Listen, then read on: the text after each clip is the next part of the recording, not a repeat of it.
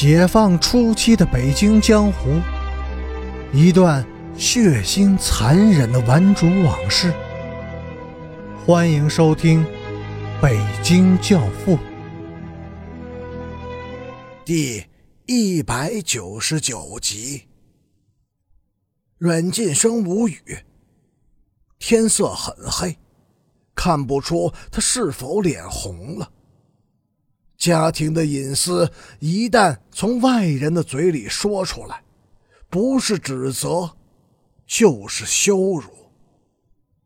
过了很久，阮晋生才使自己冷静下来。傅芳，她出了什么事儿？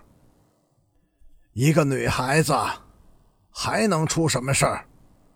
无非是轻浮放任，感情失控，或者……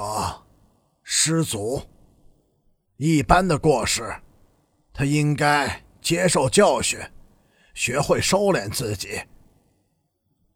那，那他现在在什么地方？应该已经回家了吧？上午边雅军送他回去的。没有，傅芳没有回家。陈诚颇感意外的一愣，但没有说话。陈诚，你再见到边雅军时，请你帮我带一句话。可以。你告诉他，为了阮平今后复方，他必须付出代价。这句话我已经对他说过了，他也早有准备。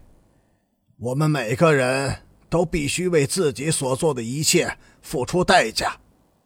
阮晋生。这也包括你。陈诚略停顿了一下，缓和了语气说：“后天，我将在香山公园见到边雅君和阮平金。你有话带给阮平金吗？”阮晋生把脸转向了一边，淡漠的说：“他已经无法证实自己的清白了，所以。”我不愿意再见到活着的他。还有，请你告诉他，阮家不会再容纳他了。阮晋生，你不要太绝情，你把他逼出了家门，现在又要把他逼上绝路。我告诉你，阮平金是清白的，不清白的是我们这些人。陈诚，你可以这样告诉我。我也可以这样告诉我自己，但是我们谁都无法证实他了。良心可以作证。哼，我不相信什么良心，那是一种虚无。我只相信铁链，它是一种实在，因而它才是铁证。据笔者调查。阮平金在一九六八即将结束的那一段时间里，一直住在陈诚家，和陈诚的几个妹妹是非常要好的朋友。笔者曾在陈诚的小妹那里见到了阮平金的照片，从照片上看，她是一个很普通的女孩，面容清秀、平淡，还略有几分腼腆。照片上的她是在笑着。但是笑得很拘谨，难以掩饰他神情中的那种浓重的忧郁和哀怨。笔者曾向陈诚的小妹提出请求，希望把阮平金的照片作为资料使用。这位伶牙俐齿的女翻译断然的拒绝了。阮平金生前是清白的，死后我也不允许别人对他品头论足。随意玷污，是陈诚和边雅君介绍我来找你的。我强调说，他们算什么？两个刽子手。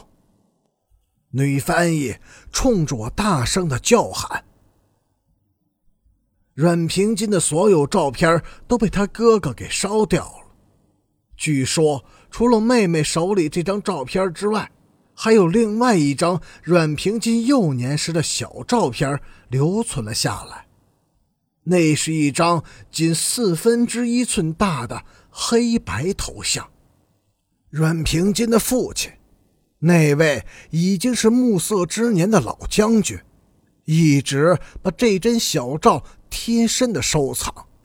夏日的傍晚，老人常常独坐在玉州潭公园的长椅上，拿出照片，久久的端详。此刻，他的神情一如往常那样严肃、刻板，但是那双。古井般深邃的眼睛里，却映出了水光。这位老人，父亲，将军，他在想什么？